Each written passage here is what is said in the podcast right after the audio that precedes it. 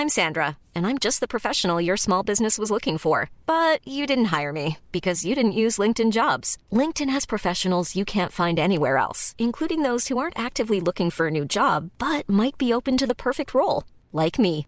In a given month, over 70% of LinkedIn users don't visit other leading job sites. So if you're not looking on LinkedIn, you'll miss out on great candidates like Sandra. Start hiring professionals like a professional. Post your free job on linkedin.com/people today.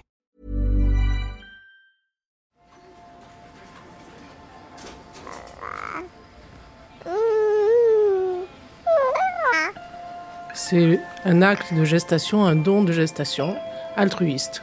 Donc pour nous, éthique. On était dans une transparence complète où elle nous disait comment elle se sentait, euh, libre de pouvoir la contacter quand on le souhaitait, quand on avait des questions, etc. Et ce qui est très important, c'est que ces femmes-là, elles n'ont aucune envie d'être la mère de, de cet enfant-là. Ils ignoraient que ce serait aussi dur que ça, je pense. Ouais, il doit vivre un enfer. Pourquoi tu m'as jamais aimé T'aimer Mais qui a dit que je dois t'aimer C'est qu'il s'agit de déconstruire l'existant pour créer du nouveau. Hmm. Et le nouveau, c'est la parentalité. Bienvenue dans mon cabinet. Je suis Mathilde Bouichou, psychologue clinicienne spécialisée en périnatalité. Je reçois, j'accompagne des femmes, des hommes, des futurs parents, des couples aussi, autour de toutes les questions euh, qu'ils peuvent se poser sur euh, leur parentalité, leur devenir parent. Euh, Ça peut aller lorsqu'ils s'interrogent sur leur désir d'enfant, aux difficultés qu'ils peuvent rencontrer pendant la grossesse, aux questions d'infertilité, au parcours de PMA, et puis aussi autour de toutes les questions éducatives qui peuvent se poser avec leurs enfants.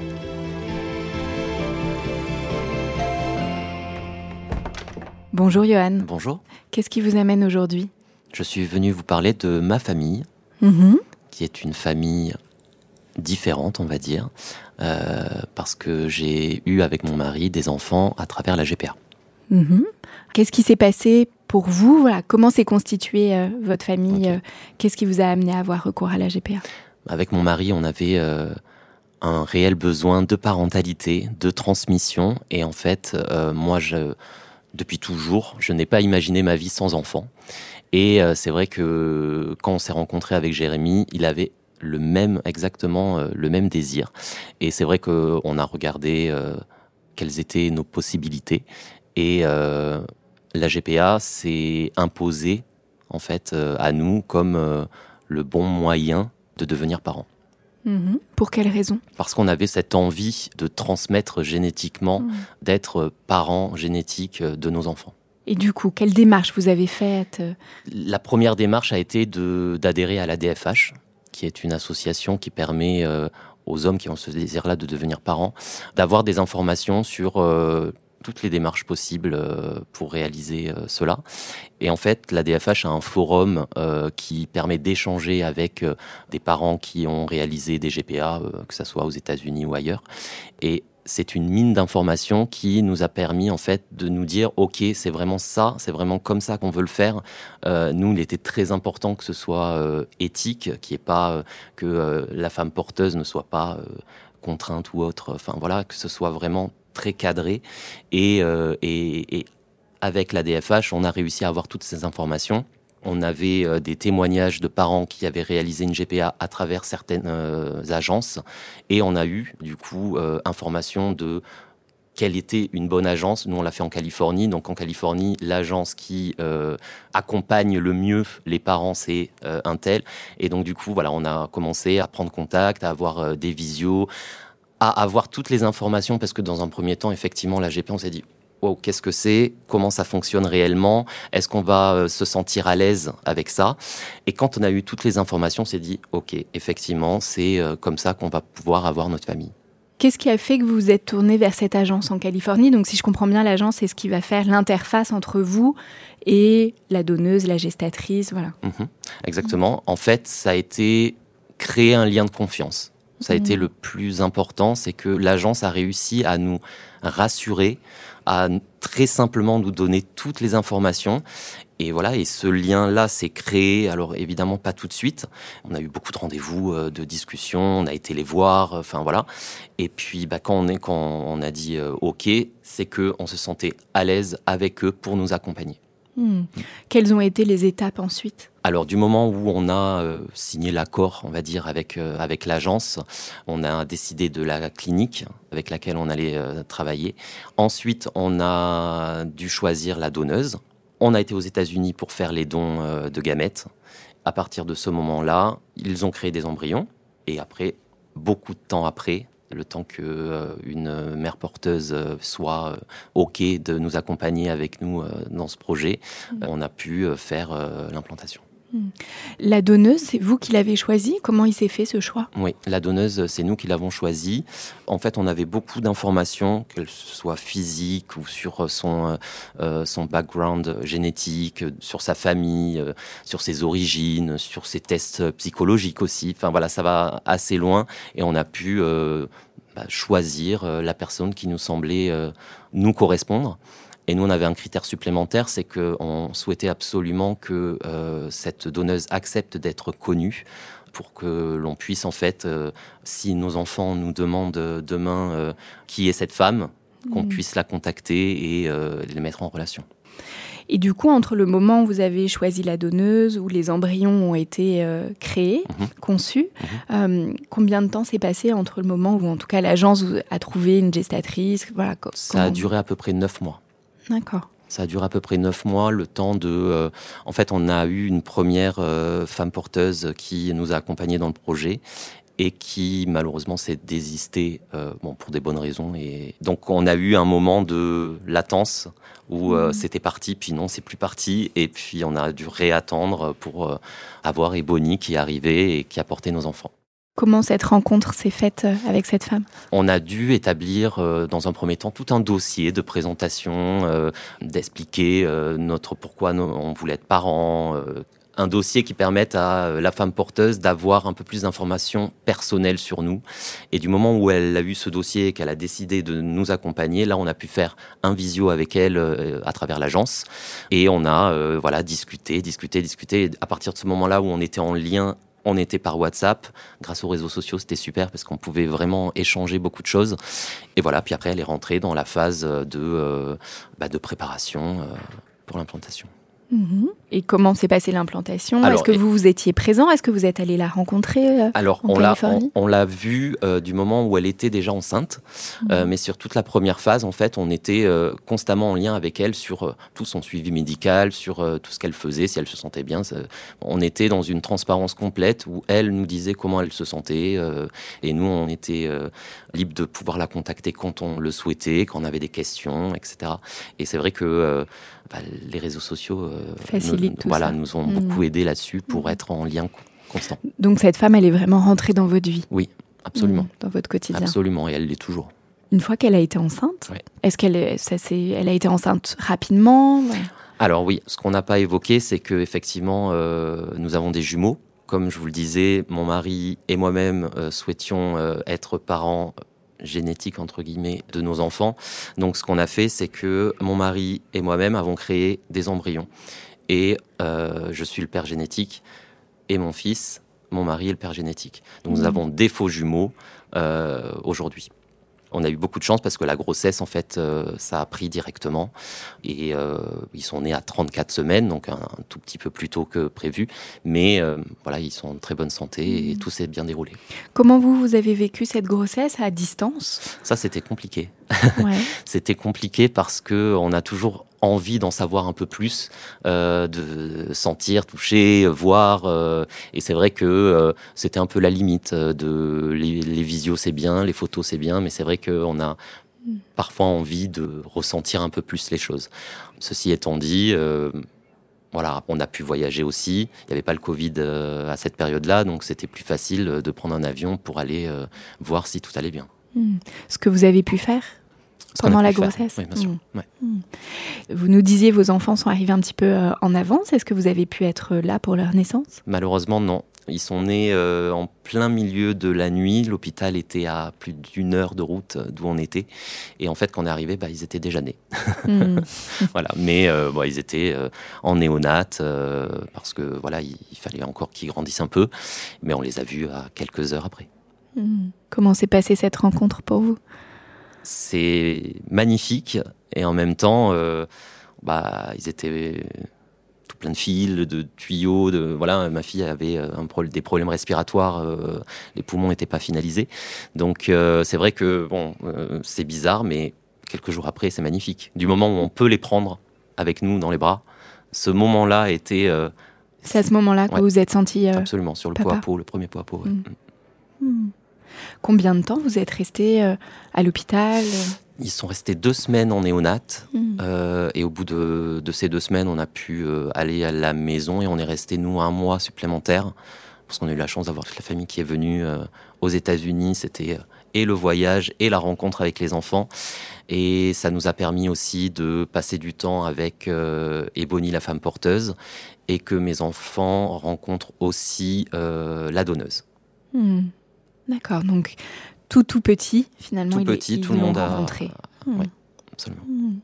Vous parliez de vos familles, euh, à vous et votre mari. Quelles ont été leurs places dans ce projet?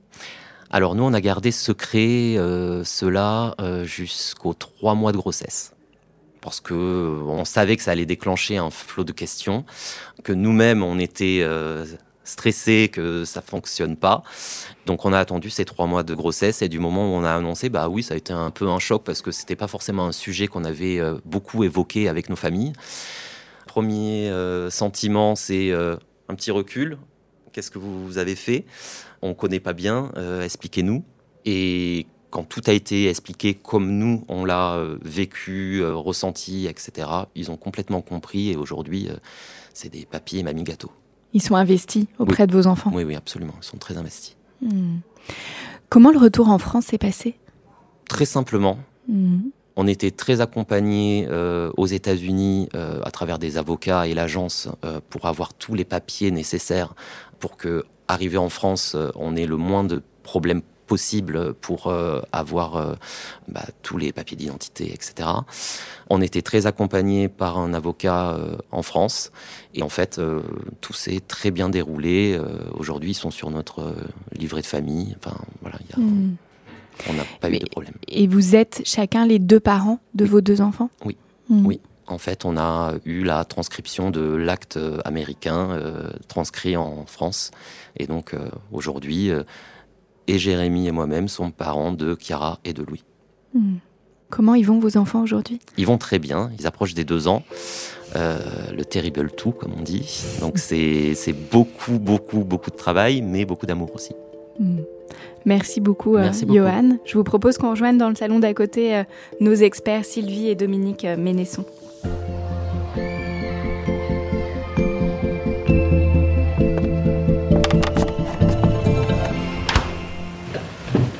Bonjour Sylvie et Dominique. Bonjour. Vous êtes euh, les fondateurs et présidents de l'association euh, CLARA, comité de soutien pour la légalisation de la GPA et l'aide à la reproduction assistée. Vous avez fondé cette association suite aux difficultés que vous-même vous avez rencontrées pour concevoir vos deux filles, pour lesquelles vous avez eu euh, aussi recours à la GPA il y a plus d'une vingtaine d'années maintenant. Aujourd'hui, la GPA interroge, questionne, suscite de nombreux débats éthiques, notamment sur la marchandisation du corps, le droit à l'enfant. Ses spécificités, ses enjeux et la réalité qu'elle recouvre sont encore méconnus en France. Elle ne concerne d'ailleurs pas seulement les couples homosexuels hommes, mais également les couples hétérosexuels ou les femmes seules qui, du fait d'une maladie ou d'une malformation de l'utérus, ne peuvent pas porter un enfant. Nous allons donc essayer euh, dans cet épisode, et grâce à vous, Sylvie, Dominique et Johan, de mieux comprendre ce qu'est la GPA, ses enjeux dans le contexte français.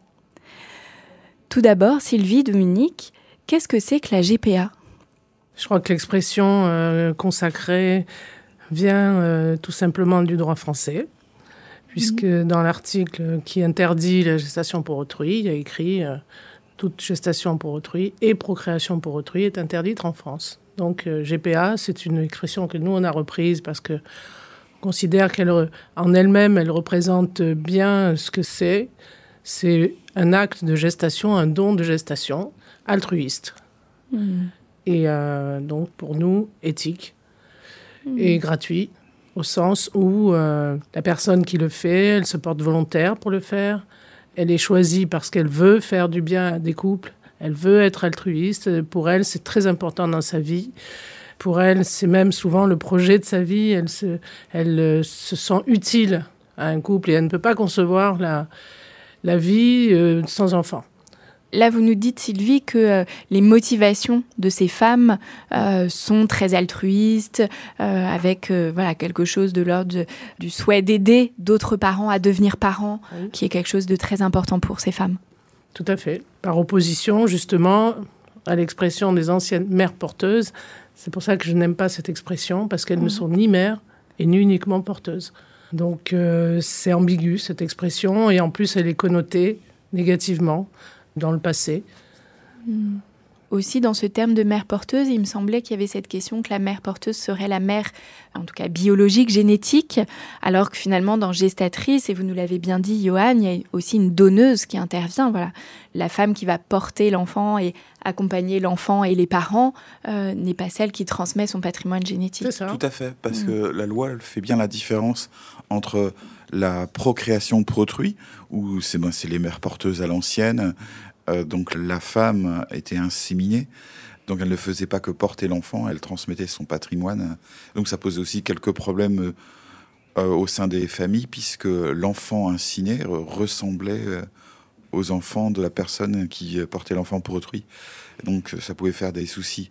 Donc dans la gestation euh, pour autrui, par contre, il n'y a pas ce lien-là. Et ce qui est très important dans le mot gestation pour autrui, c'est que ces femmes-là, quand vous les écoutez, elles n'ont aucune envie d'être la mère de, de cet enfant-là.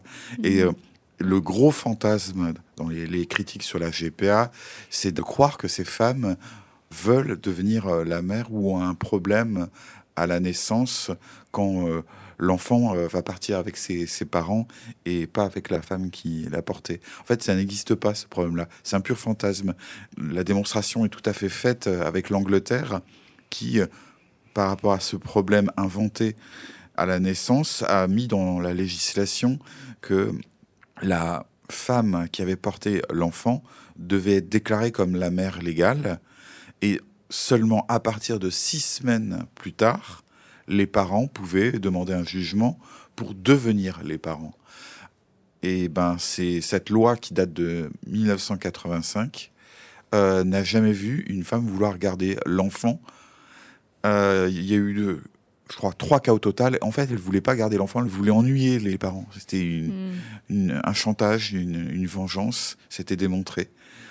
Et euh, la loi va changer en Angleterre justement pour qu'on puisse reconnaître les parents avant la naissance, pour qu'il n'y ait plus cette ambiguïté. Parce que ce dont se plaignaient ces femmes qui portaient l'enfant d'autrui, euh, leur grande trouille, c'est qu'on les oblige à devenir euh, la mère si, par exemple, les parents euh, partaient ou décédaient ou divorçaient. Parce que malheureusement, ça arrive. Dans l'histoire de la GPA depuis 30 ans, c'est arrivé que des parents se disputent et ne veulent pas prendre en charge les enfants. Comme ça arrive d'ailleurs en dehors de cas de GPA, soit dit en passant. Mm. Donc la justice est intervenue parce que, évidemment, euh, on ne peut pas se défaire de ses responsabilités parentales. Donc pour moi, dans gestation pour autrui, il faut bien retenir ça. C'est bien une femme qui va aider euh, une famille à naître et elle n'a aucunement envie d'être la mère de, de ses enfants. Et sa fierté, je dirais, sa récompense, sa joie, c'est de voir cette famille qui se, qui se crée et elle voit le résultat sous les yeux. Donc l'autre point qui me semble très très important dans la, GPA éthique, et je pense que le témoignage précédent l'a bien dit, il faut bien sûr avoir une relation qui soit basée euh, sur une, un échange humain et qui laisse la possibilité euh, pour euh, les enfants de s'approprier leur propre histoire, leur façon dont ils sont venus au monde, qu'ils puissent rencontrer les personnes et se faire leur avis par eux-mêmes. Hmm. Là, dans ce que vous venez de nous dire, vous dites déjà plein de choses. Voilà, la question de d'expliquer, de parler aux enfants. Bon, on parlait là aussi de la, gestatrice, des motivations de ces femmes qui sont souvent euh, décriées, critiquées. Euh, euh, vous, Johan, vous savez comment ça s'est passé pour euh, la femme qui a porté vos enfants euh, au moment de la séparation? Comme monsieur le disait, je crois que il n'y a pas eu, elle n'a pas ressenti ce euh, on m'arrache quelque chose. Euh, Non, bien au contraire, c'est euh, j'ai porté ça, euh, ce projet-là, j'ai porté ces bébés pour vous, avec vous. Voilà. Aujourd'hui, euh, Je vous les rends. je- c'est, c'est, Je voilà, veux je pas vous les ce pré- témoin. je vous, je vous les présente. Allez-y, faites connaissance avec ces enfants que j'ai portés pendant neuf mois. Voilà, c'est, Moi, elle m'a dit, la gestatrice, allez, maintenant c'est ton tour. voilà. Mm. Mm. Voilà, j'ai rempli mon rôle. Alors maintenant, c'est à vous, et vous en avez pour beaucoup plus longtemps que moi. Donc, Oui, donc là, vous dites, il y a presque comme un passage de relais. Oui. Mm. Et pas fait. quelque chose, voilà, comme vous disiez, de fantasmer d'une séparation qui serait douloureuse, tant pour la femme que pour le bébé, finalement. Pas du tout, elles sont préparées à cela. Elles savent dans quoi elles s'engagent dès le départ. Elles savent que c'est pas ses embryons, c'est pas son enfant, c'est pas. Tout ça est bien préparé en amont, donc il n'y a aucune ambiguïté. Tout ce qu'a dit Johan, on peut dire exactement la même chose pour les couples euh, hétérosexuels.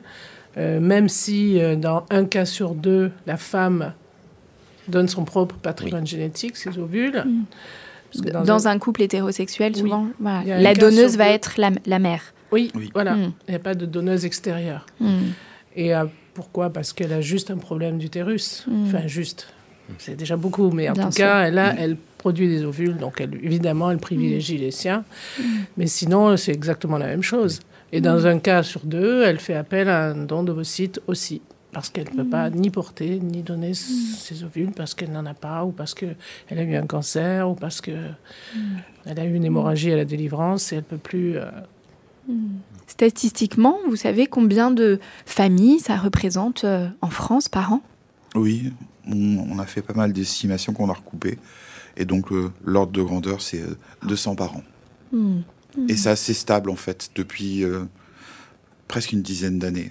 Et par ailleurs, euh, je dirais que la part de couples homosexuels augmente, puisqu'il y a, je dirais, 10 ans, on était à 80-20, 90-10, et maintenant, euh, 70-30. voilà. Donc En 70 Angleterre, c'est les couples. chiffres. Ouais. Aux États-Unis, c'est les Mhm. chiffres. Donc, 70%. on peut estimer que c'est stabilisé aux États-Unis et en Angleterre, puisque ça existe depuis très, très longtemps, euh, la, la- la possibilité pour un couple de même sexe avoir recours à la GPA. Et donc, c'est ça, 70-30. Mais 70 de couples homosexuels Non, non, non. Non, de couples hétérosexuels et 30 de couples homosexuels Ah qui oui. ont recours à la GPA en France. Oui, donc là, ça va contre une idée reçue que ça ne concernerait que les couples Ah, homosexuels hommes. Non, Et que finalement, ça concerne euh, principalement, en tout cas majoritairement, plus de couples hétérosexuels. Tout à fait. euh, on l'oublie, mais oui. Mm. Enfin, ça, c'est la, la manif pour tous qui a colporté cette idée de dire que c'est réservé à. Non, pas du tout. Et je reviens sur ce qu'a dit euh, au tout début, début. Il a dit ma famille est différente. Non, il faut, elle n'est pas différente. Elle est comme tout le monde, comme toutes les autres. C'est une famille. C'est vous qui l'avez faite. Il existe des tas de familles, euh, des tas de formes de familles, de faire famille. On ne veut pas que ce soit Quand je considéré disais- comme des familles différentes. Quand je disais différent, c'est dans le genre, il y a plein de familles qui sont différentes, euh, des familles avec deux mamans, des familles seules. Mhm. Et effectivement, c'était pas différent dans le, Ah, dans le sens euh, dont vous l'avez compris, mais c'était plus. Il y a une multitude de familles euh, qui n- ne se ressemblent pas forcément. Voilà. Bien sûr. Hmm. Légalement, alors vous nous avez bien dit, c'est interdit la gestation pour autrui euh, en France. Euh, pourtant, euh, ça existe. Il y a des choses qui se passent. Est-ce que voilà, vous pouvez nous Il faut être très clair parce que là aussi il y a beaucoup de choses qui sont dites et ça, ça nous agace profondément. Mais ce qui est interdit, c'est de faire une GPA en France et euh, ce qui est pénalisé, ce sont les intermédiaires, pas les parents et pas les gestatrices. Euh, donc il est parfaitement légal d'avoir recours à une GPA à l'étranger dans un pays où c'est légal. C'est le premier élément. Et le deuxième élément, c'est que euh, il est maintenant interdit de discriminer ses enfants en leur refusant euh, l'affiliation. Parce que c'est bien ça qui s'est passé. Ce qui était quand même dans notre pays assez euh, honteux. Je trouve que c'est même un, un adjectif pas assez fort. C'est soi-disant pour lutter contre la GPA. En fait, ils ont euh, voulu euh, pénaliser euh, les familles et surtout les enfants en leur mettant des bâtons dans les roues jusqu'à interdire de reconnaître la filiation avec des décisions abjectes à la fin des années 2000, donc à partir de 2008. Donc nous, on a, inauguré ça, ces décisions abjectes qui ont été tout à fait inefficaces puisque ça n'a pas du tout freiné les parents qui avaient recours à la GPA à l'étranger. Bien au contraire, quand on veut être parent, euh, on est prêt à gravir des montagnes. Donc ça n'a refroidi personne. On a porté cette affaire euh, devant la Cour européenne des droits de l'homme parce qu'on estimait que c'était une violation des, droits fondamentaux des enfants et des, familles. Et la Cour européenne des droits de l'homme a condamné la France. Et après, ça a entraîné toute une jurisprudence. Oui, pe- peut-être pour resituer, parce que vous, quand vos filles sont nées par GPA, euh, on vous a interdit, en tout cas, il n'y a pas eu de reconnaissance de la filiation, donc vos filles, pendant un temps, n'étaient pas considérées comme vos filles d'un point de vue légal. Pendant 19 ans, en fait. Malgré les différents arrêts de la Cour européenne des droits de l'homme, malgré les différentes décisions, malgré les injonctions données à la France, vous voyez bien que la France est toujours sur des questions de principe et surtout pas sur le droit, d'ailleurs. Votre situation, est-ce qu'elle est euh, unique ou est-ce que c'est le cas voilà, des autres parents qui euh, ont recours à la GPA Parce que là, Johan a- avait l'air de nous dire que finalement, cette reconnaissance du fait que génétiquement, vous étiez voilà, le, le père, euh, euh, les pères de vos enfants, voilà, cette filiation a été reconnue. Qu'est-ce qui fait que ça a été différent pour vous?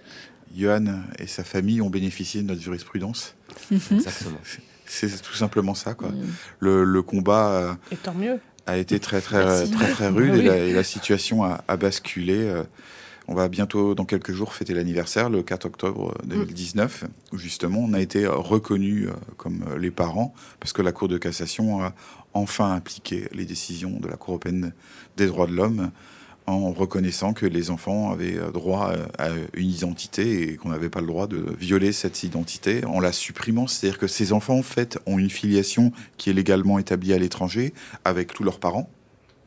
Et euh, la France, pendant un certain nombre d'années, refusait de reconnaître cette identité. Après, elle a voulu, soi-disant, reconnaître que le père présumé génétique et exclure la mère. Donc c'est pour ça qu'il a fallu qu'on retourne devant la Cour européenne des, des droits de l'homme pour qu'elle rappelle que, ben non, c'était les, c'était tous le les parents. second père, le second, le second papa. Oui.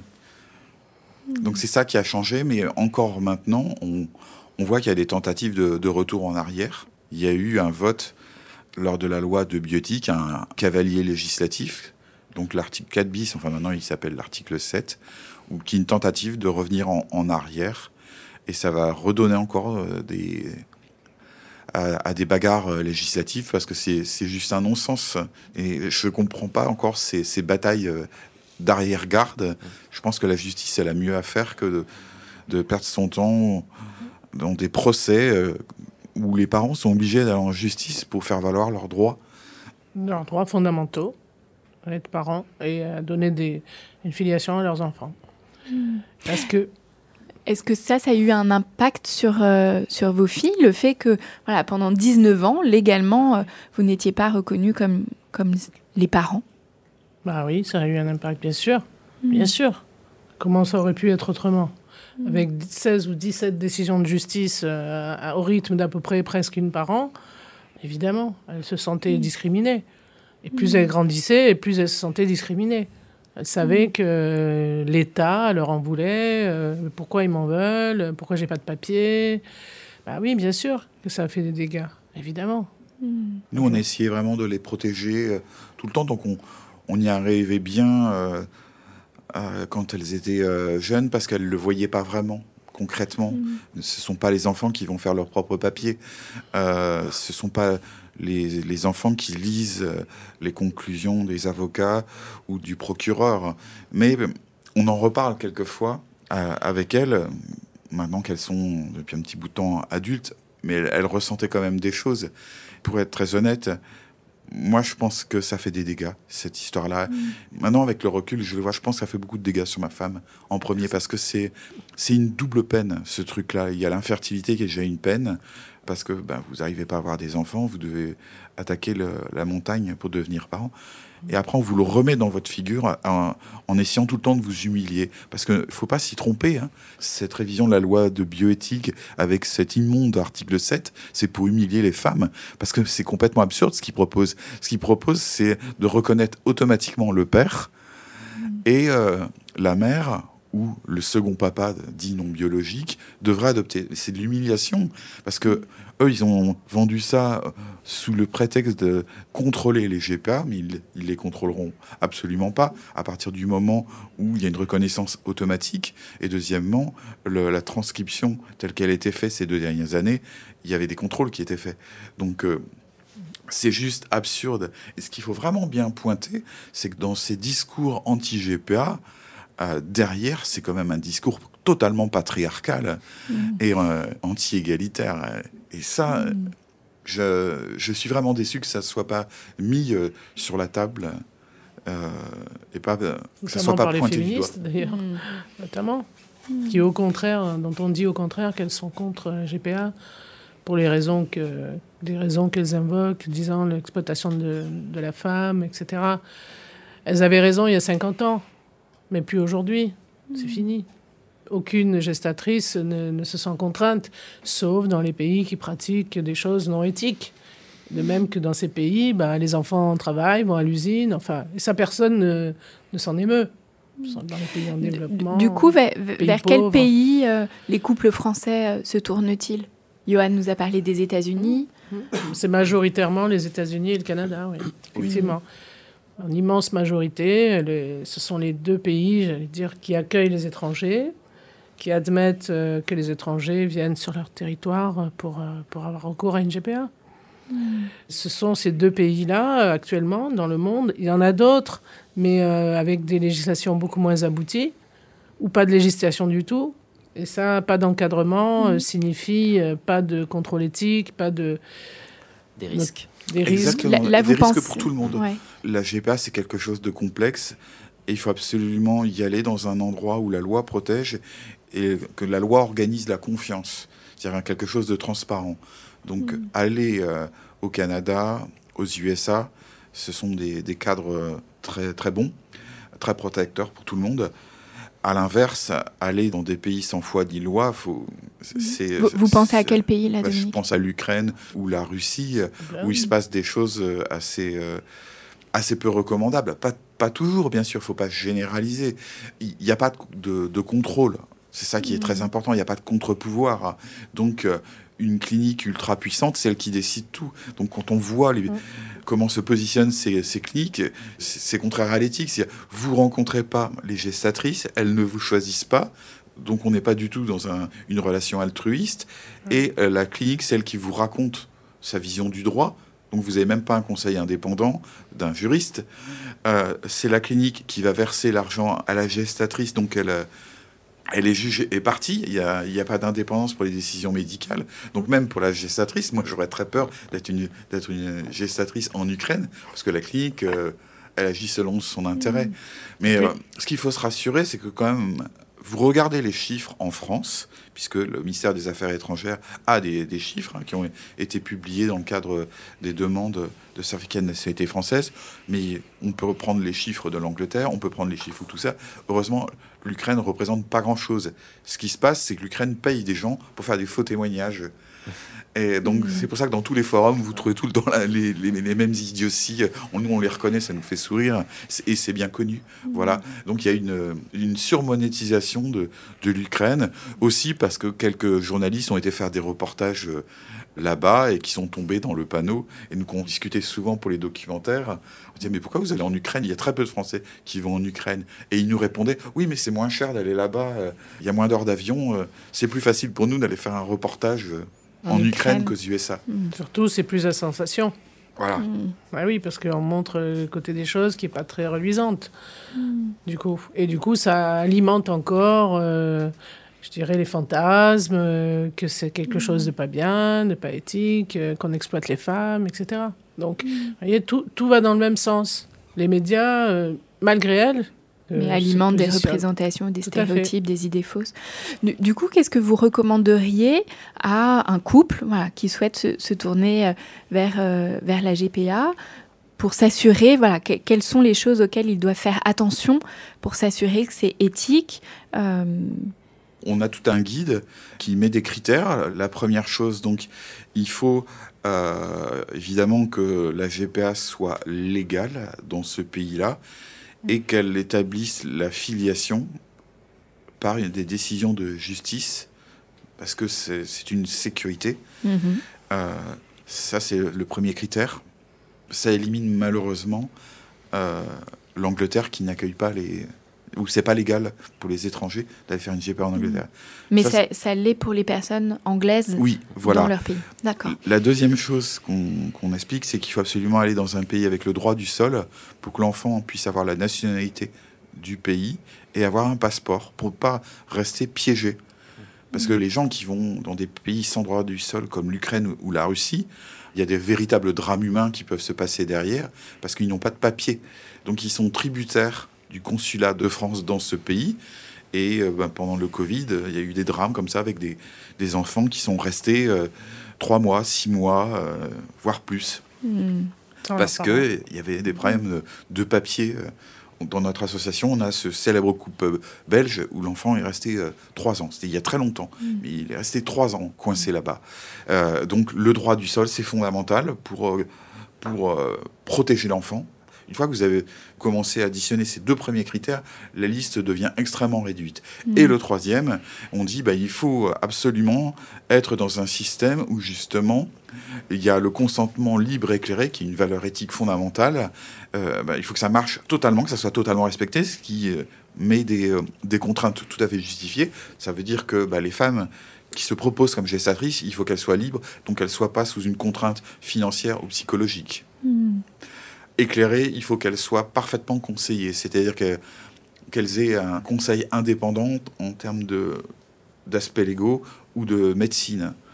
Ce qui impose justement donc qu'elles aient accès à ces conseils-là et donc euh, qu'il y ait des séparations de, de pouvoir pour qu'il n'y ait pas de conflit Et, et d'intérêts. aussi des conseils psychologiques. Elles sont Oui. aussi, euh, elles passent des tests pour que leur euh, motivation soit euh, véritablement, euh, je dirais, reconnue et, et entière. Hmm. Et pas du tout que ce soit à cause de l'argent ou quelque chose comme ça. Oui, donc cette idée que les femmes feraient ça pour euh, gagner de l'argent, en tout cas dans ces pays, quand c'est de manière Mm. éthique, euh, avec le respect du droit de chacun, voilà, ça c'est Bah, sûr. une fausse idée. La fausse idée aussi, c'est qu'elle touche beaucoup d'argent alors que le, le montant est plafonné et elle gagnerait plus d'argent en en allant travailler chez McDo ou ailleurs. Donc c'est pas du tout ça. C'est pas un moyen de subsistance. Voilà. Voilà, c'est ça le, C'est la grosse interdit. différence entre Ouais. les GPA éthiques qui sont sur le modèle anglo-saxon, hein, c'est anglais, canadien, américain, et des GPA qui sont des moyens de subsistance. Alors là, on peut le comprendre, qui sont une sorte de travail bien rémunéré, parce qu'en Ukraine, le salaire euh, moyen en Ukraine, il est de l'ordre de 100 dollars, et quand une femme porte un enfant pour autrui, elle va gagner entre 5 et 10 années de, de salaire. Donc, au-delà de, de dire c'est bien ou, ou c'est mal, c'est juste, c'est une autre logique. Nous, cette logique-là, on la soutient pas parce que on, on pense qu'à la fin, quand c'est un moyen de subsistance, ça veut dire que l'aspect altruiste passe derrière, la prise de risque peut aller loin. euh, nous, on ne défend pas ce modèle-là. Et donc, avec ces critères, si on applique la loi qui encadre le droit du sol et une organisation éthique de la GPA, bah, malheureusement, aujourd'hui, euh, par exemple, la Grèce qui aurait une loi qui serait pas mal, qui protégerait parfaitement, il n'y a pas le droit du sol. Euh, voilà. Et en plus, par contre, l'organisation est pas toujours éthique parce que le fait d'interdire les intermédiaires font qu'il y a quand même des intermédiaires, sauf qu'ils ils sont euh, clandestins et donc c'est et, et voir d'autres pays. Donc une pire. fois qu'on a, qu'on a dit ça, en fait, euh, aujourd'hui, à moins d'être un couple binational et qui a accès à l'Angleterre ou à Israël, à part ça, il reste que les USA ou le Canada. Nous, euh, dans notre association, aujourd'hui, on se dit qu'il est urgent de légaliser la gestation pour autrui en France. Et on fait des propositions dans ce sens, y compris des propositions de loi, avec tout l'encadrement nécessaire, parce que ça peut parfaitement être fait en France, contrairement à ce que, là encore, les fantasmes qui circulent. Des femmes sont volontaires pour porter l'enfant d'autrui. hein. Il y a des sondages qui ont été faits, et euh, je crois même que quand c'est pour un proche, 37% des femmes se disent prêtes à porter pour quelqu'un. Donc, Qu'on ne nous dise pas que c'est pas possible en France, ça n'existe pas, etc. Même la loi de la, sur la PMA, elle prévoit aussi ce genre de choses, puisqu'elle prévoit le don d'ovocytes, le don de sperme, le don d'embryon. Et elle prévoit pas le don d'utérus, mais il suffirait de rajouter un, un, petit article euh, pour que ça se passe. Et dans les faits, nous, on fait des propositions concrètes, euh, basées sur les meilleures pratiques dans le monde et basées sur la situation française, notamment l'argent. C'est qu'aujourd'hui, l'obstacle, il est financier. Donc, les couples qui se rendent à l'étranger, bien entendu que ça leur coûte cher, et notamment les dépenses médicales. Et si c'était possible en France, euh, nous, on prône non seulement une euh, GPA altruiste, mais aussi gratuite, enfin remboursée pour tous les actes d'accouchement et tous les actes médicaux, qui sont, je le répète, le, le montant le plus élevé. Hmm. Et juste une contribution éventuelle, si le couple a les moyens, euh, pour dédommager les dépenses quotidiennes de la gestatrice, comme en Angleterre. Hmm. Tu connais les montants en Angleterre euh, Oui, euh, c'est plafonné à 20 000. 20 000 livres. Si- voilà. et Ce que va toucher si- la gestatrice. Et uniquement si... En le- compensation, c'est-à-dire que il faut pas perdre de, de vue que c'est très contraignant de porter l'enfant d'autrui. Euh, vous avez des tas d'examens médicaux avant, euh, pendant. Vous assistez à des groupes de parole, que c'est important. Vous avez des évaluations dans, dans tous les coins pour s'assurer que vous n'êtes pas en détresse psychologique et aussi pour expliquer les, les motivations. Donc tout ce truc-là, on avait compté, il y a une centaine de une centaine de réunions, donc il y a une centaine de demi-journées qui sautent. Maintenant, l'état de grossesse, euh, ça, ça occupe. Donc, à partir du moment où les gestatrices ont- sont des femmes qui ont terminé leur projet familial, c'est-à-dire qu'elles ont des enfants, à partir du moment où on dit que on ne veut pas faire prendre de risques pendant la grossesse, ce sont donc des femmes de moins de 35 ans, donc ça veut dire que ce sont des femmes avec des enfants en bas âge. Quand vous êtes euh, enceinte, vous pouvez moins aller les chercher à l'école, les emmener euh, au football euh, ou à la poterie. euh, et donc, c'est ce qu'on parle de perte d'opportunité. Euh, et donc, ça se compense financièrement. Voilà. On dit effectivement, nous, dans notre cas, on a dû, euh, par exemple, pour l'aider, payer une femme de ménage pour s'occuper de son intérieur quand, parce qu'elle avait des enfants Oui, euh, en bas âge. Une nounou à certains moments quand elle avait des rendez-vous pour euh, voir si la grossesse se passait bien. Donc Oui. c'est toutes Le ces compensations, voilà, ça. le transport, toutes ces compensations-là qu'il y a en plus en fait euh, pour, pour aider. Financièrement, pour vous, Johan, et pour votre mari, est-ce que voilà, ça a été une question Ah bah, évidemment, oui, c'est Ouais. une question. comment Bah, comment, comment faire pour tout le monde, effectivement. Euh, voilà, on trouve des solutions. euh, Il y a des la famille qui peut prêter, euh, vendre sa maison. euh, voilà, il y a plein de possibilités. Si vraiment on a ce désir-là, on trouve les, les solutions. Là encore, on va contre une idée reçue qui est de dire il n'y a que les riches qui peuvent. Non, pas du tout. On va dans notre association, c'est que des classes moyennes, voire très, très faibles. Mais c'est le projet de leur vie. Donc, ils ont économisé des années. Il y en a qui économisent pendant 10 ans, 20 ans, qui empruntent à des banques pour des crédits à la consommation. Ils vendent leur maison. Ils font tout ce qu'ils peuvent et ils y arrivent. hmm, Donc, c'est pas du tout des gens riches. hmm. Absolument pas. Et des fois, il y a, il y a la famille qui aide. Et on a même des situations où euh, la femme n'a pas l'utérus parce que c'est le, le syndrome MRKH et il y a une culpabilité des parents. Et donc les Est-ce que vous pouvez nous rappeler de quoi il s'agit? Mais le syndrome MRKH, c'est euh, une naissance sur 4500 naissances, femmes, qui naissent sans utérus, voire parfois sans aussi euh, ovule, sans, sans l'appareil de reproduction. Et du coup, euh, elle n'a pas d'autre possibilité qu'avoir recours à la GPA. Et quand euh, aujourd'hui ça se détecte de plus en plus jeune, parfois quand l'enfant est bébé, et on l'annonce à la mère, euh, bon, et elle culpabilise. Donc le seul recours, c'est euh, c'est la gestation pour autrui. Et ça donne beaucoup de déception. Donc c'est pas encore la solution. C'est pas encore une alternative en tout cas. Donc il il est pas rare qu'on on voit arriver les parents à l'association et que les parents se démènent pour rassembler euh, des sous pour pouvoir financer ça.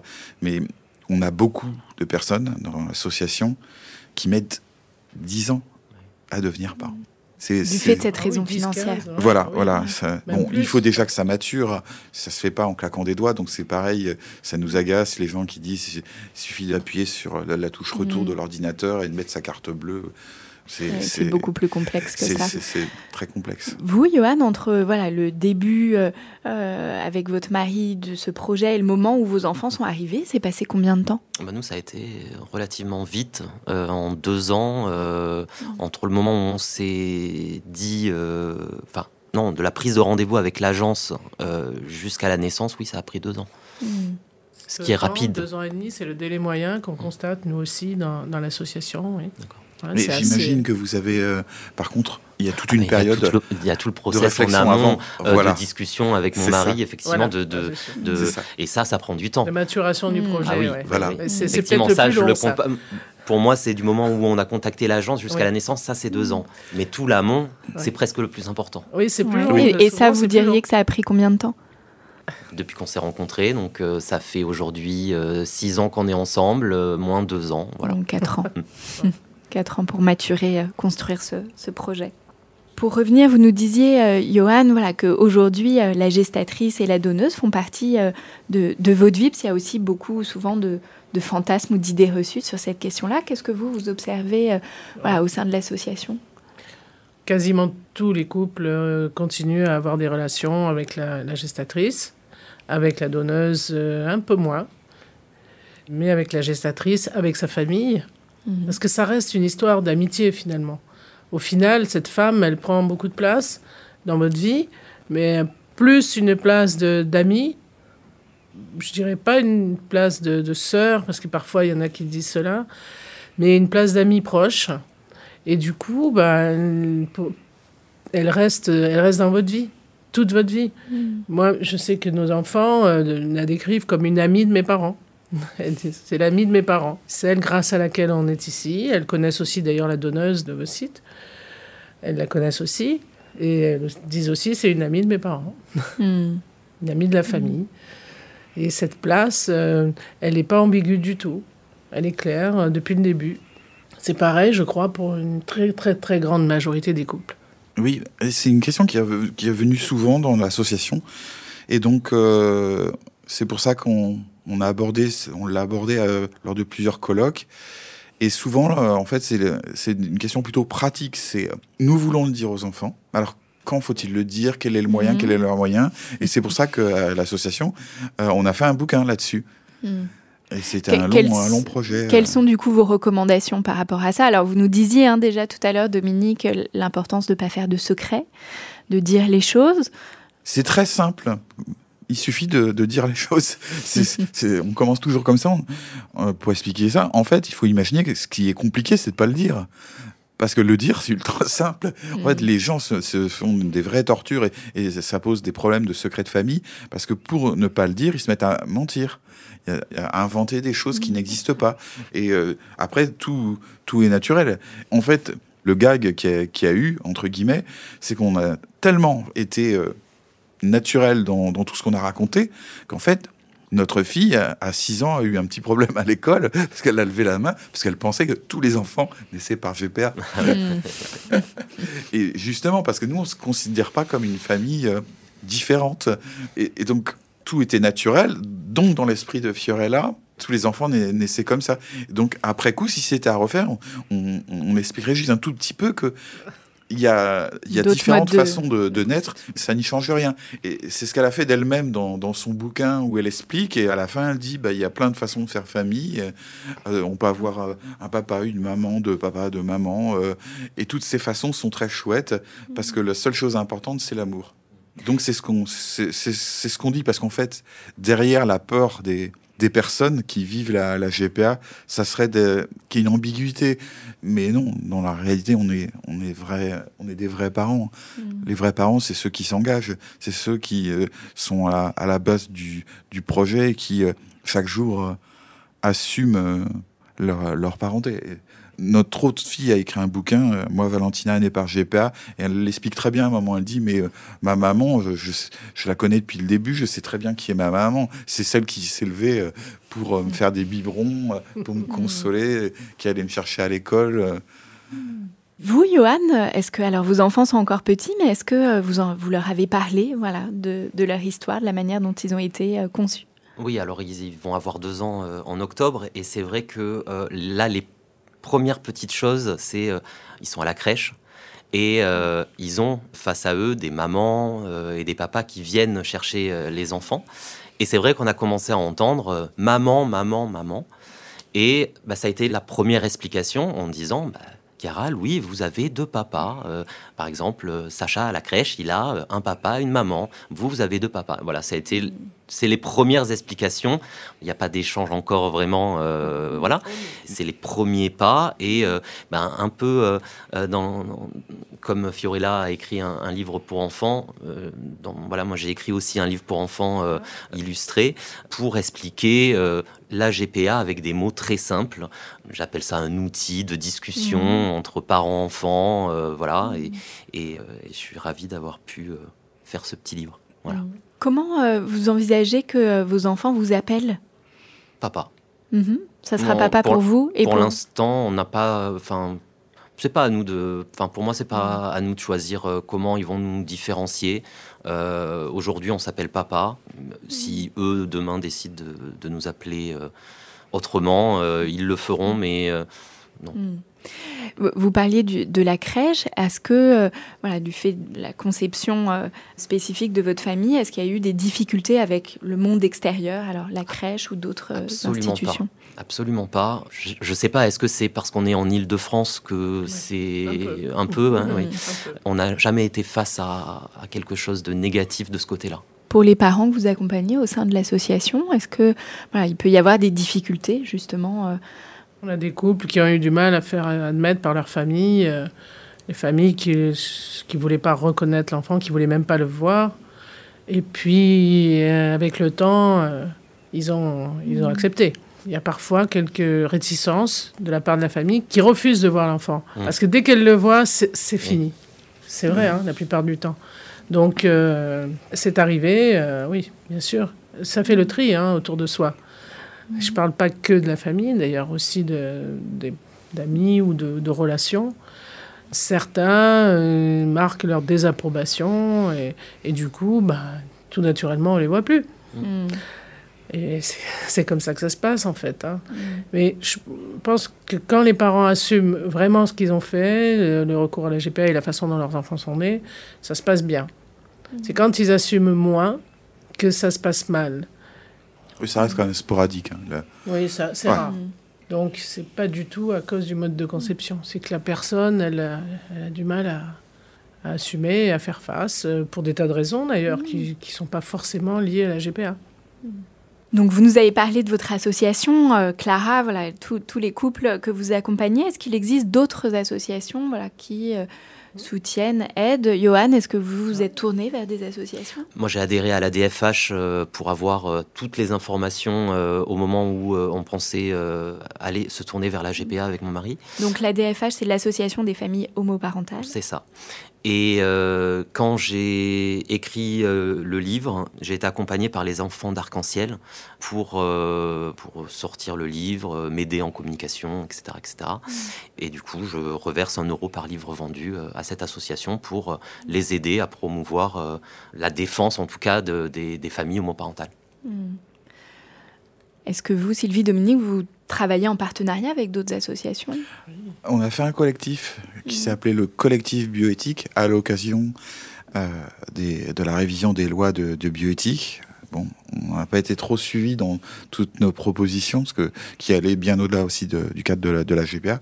Donc dans cette association, il y a aussi la DFH, il y a PM Anonyme. C'est important pour nous d'en parler deux secondes, parce que c'est une association euh, d'enfants issus d'un don de gamètes et qui militent pour l'accès aux origines. Donc vous comprenez qu'on est tout à fait en phase euh, avec eux, euh, parce que nous, on estime que l'assistance médicale à la procréation avec tiers donneur, c'est une très bonne chose, mais qui, ça doit être fait en, transparence et en garantissant l'accès aux origines, parce qu'on n'a pas à, cacher aux, enfants les, conditions de leur venue au monde. Dans ce collectif, il y a aussi d'autres associations comme les Cigognes de l'avenir, qui est une, association. De l'espoir, excusez-moi, ma langue a fourché, euh, qui est une association sur l'infertilité, mm. pas que la GPA, il y a aussi mm. Maya, qui est un peu mm. sur le, même modèle. Euh, il y a donc il y a une douzaine d'associations avec chacune ses spécificités. Euh, ce qui est important dans ces associations, c'est justement de se, de se retrouver, que les, les, personnes concernées trouvent une ou deux associations qui euh, leur permettent d'échanger, de ne pas se sentir seul et de bénéficier de, de l'expérience euh, des autres. Il y a aussi l'association Amercage, justement, spécifique sur le syndrome mm. Amercage. Oui, l'importance de ne pas être seul dans, dans, ce parcours. Non. Comme vous nous l'avez bien dit, hein, devenir parent par GPA est un parcours euh, long, difficile, semé d'embûches parfois, et en tout cas aux multiples enjeux. Euh, et un parcours, en effet, dans lequel les futurs parents peuvent se sentir seuls, en difficulté. Donc, l'important de, de se tourner vers des professionnels informés, formés à ces questions-là euh, et, euh, et des associations. Souvent, je recommande des lectures euh, à, mes patients. Sylvie, Dominique, qu'est-ce que vous auriez envie de, nous recommander? J'allais dire, on a, je crois, déjà pas mal écrit sur la question. Alors, on va, donner hein, les titres de, vos livres. Donc, il y a La gestation pour autrui, l'improbable débat, donc de Sylvie et Dominique Ménesson. Il y a euh, Interdit d'enfants, également, de vous. Et puis, les livres de vos filles. Donc, Moi, Valentina, née par GPA, de Valentina Ménesson. Euh, et puis un livre pour enfants, Ma famille, la GPA et moi, de Fiorella, votre autre fille, euh, Fiorella Ménesson. Il y a d'autres livres, donc Lorsqu'on n'a que l'amour, euh, de Sarah Levin et Aimée Melton. Qui sont des adhérentes de l'association. Mais qui est la mère Porter l'enfant des autres de Catherine Malaval et Mathieu Nossan. Et puis évidemment, Johan, on va donner aussi votre magnifique livre Mes papas, la princesse et la fée de Johan Ortega. Un très grand merci, Johan, d'être venu partager avec nous euh, votre histoire et celle de votre mari et de vos enfants. Merci beaucoup, euh, Sylvie et Dominique Ménesson, pour euh, tous les éclairages que vous nous avez apportés sur ce que c'est que la GPA. Merci à vous tous. Merci. Merci, merci à vous aussi.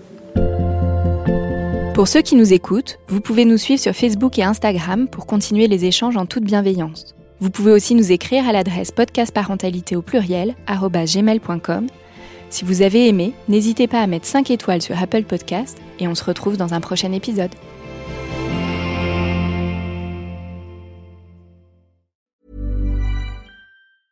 Mom deserves the best, and there's no better place to shop for Mother's Day than Whole Foods Market. They're your destination for unbeatable savings, from premium gifts to show-stopping flowers and irresistible desserts. Start by saving 33% with Prime on all body care and candles. Then get a 15-stem bunch of tulips for just $9.99 each with Prime. Round out Mom's menu with festive rosé, irresistible berry chantilly cake, and more special treats. Come celebrate Mother's Day at Whole Foods Market.